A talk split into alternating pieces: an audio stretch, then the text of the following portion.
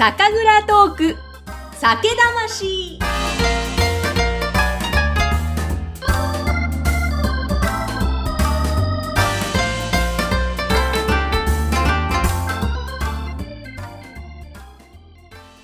皆さんこんにちは。酒蔵ナビゲーターの山口智子です。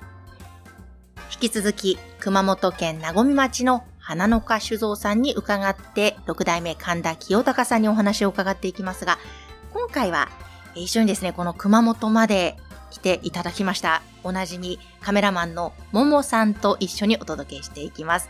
で、その前にですね、皆様、あの、ぜひぜひご紹介したいのが、前々から言っておりますが、まず6月からこの酒蔵トーク酒魂の EC サイトがオープンします。そこで第1弾、この花の花酒造さんの神殿3本セット、70、80、90の低性白のお酒をお届けしますので、ぜひこちらも楽しみにしていてください。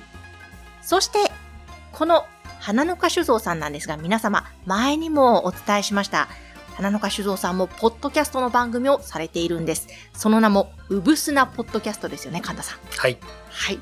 こちらの第1回目が荒政さんがゲストということで豪華なスタートで、あと、この前を聞いていたら、お米を、おませを一緒に栽培している農家さんのみとりさん、そうですね、はい。そういった方のお話ですが、ぜひあの、神田さんの方からも、うぶすなポッドキャストのぜひ PR も。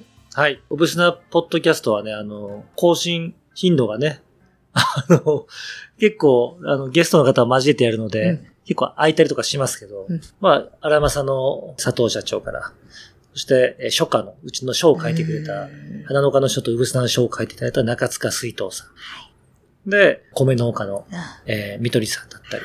で、あの、新鮮料理っていう、新鮮料理で、ナオライとかっていう、まあそういった、ね、農耕儀礼のことだったり。うんうん。で、今度、まあ予定では、6月うん。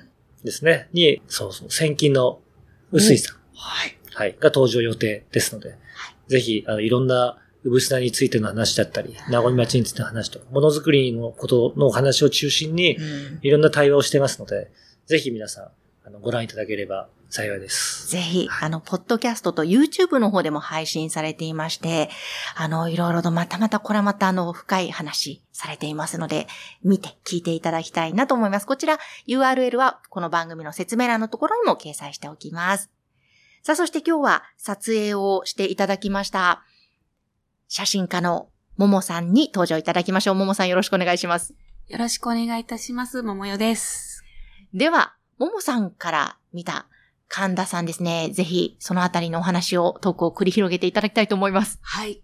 いやー、パワフルな方というお話はね、あのー、グッさんから、もうずっと聞いていたので、とそういう目線でもう見させていただいたんですけども、なんと言うんでしょう。ドキドキしますね。あの、一言で言うと、加山雄三さんを思い出したんですよ。はい、そう。本当ですか？なんと言うんでしょう？若大将？若大将。若大将のイメージが、こう、一日いろんな場所を一緒に説明してくださるのを見てる時に、なんかそういう感じがあったんですよね。なんて言うんでしょうね。こう、う。引っ張る感じこう、みんながついてきたくなる。やっぱりこうカリスマ性というか、そういうアイドル性みたいなものも あって、やっぱりね、イケメンですから。そうなんですよ。どうしたってついていっちゃうじゃないですか、そこは。そう。昔々俳優さんもされていたいやいやいやいや。はい。なんかもう納得、納得納得っていう感じなんですけども、で、こう、キラリと光る歯でね、は、はですか？キラッと、キラッと、マスクの下からこうキラッとね、出たかと思ったら、この草かじってみなよって、言われた日にはちょっと私はもう本当にクラクラっときたというか、なんというか、うん、若大将っていう気分。になりましてなんかとっても、すごい、なんて言うんでしょう、こう。幸せだな。こう、さすがですね。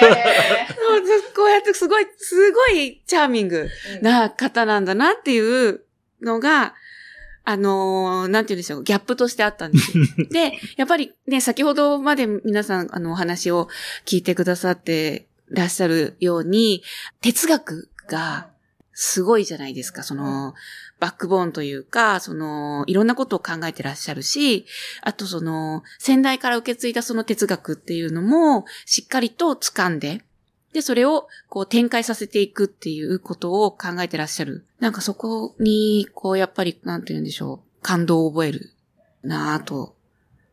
うん、そしてこう、そのお話の端々から自分の生活態度とか、こう考え方とか、その、例えば消費に対する物事の一つ一つとか、そういうものをこう帰り見たくなるようなお話がたくさんあったなって。で、皆さんもそう思われてるんじゃないかなっていうふうに。で、そういうところに、こう地域の人々も、やっぱりこうぐっと引きつけられてついていきたくなる。そして、こう、うぶすな哲学のこうラストに来るこの循環の間。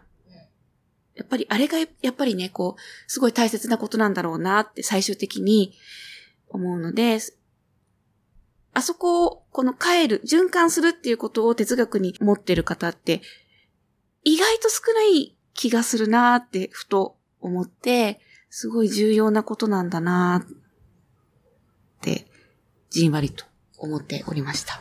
ありがとうございます。はい、ありがとうございます。ありがとうございます。たださん、今の、桃代さんからの、はい。視点からのかなさんのお話聞いて、いかがでしょうか？いや、まあ、非常にありがたいなとは思うんですけど、まだね、この、全然、ほんの一部しかまだそういったことができてないので、うん、これをね、やっぱ全量やれるようにね、うん、こうしていかないと、ね、こう口だけになってしまうので、うん、ね、しっかりと日々こう積み上げて、形にね、こうしていきたいなと思います。改めてというか、ね、逆にこう、ここまで褒められるとね、あの、若大将。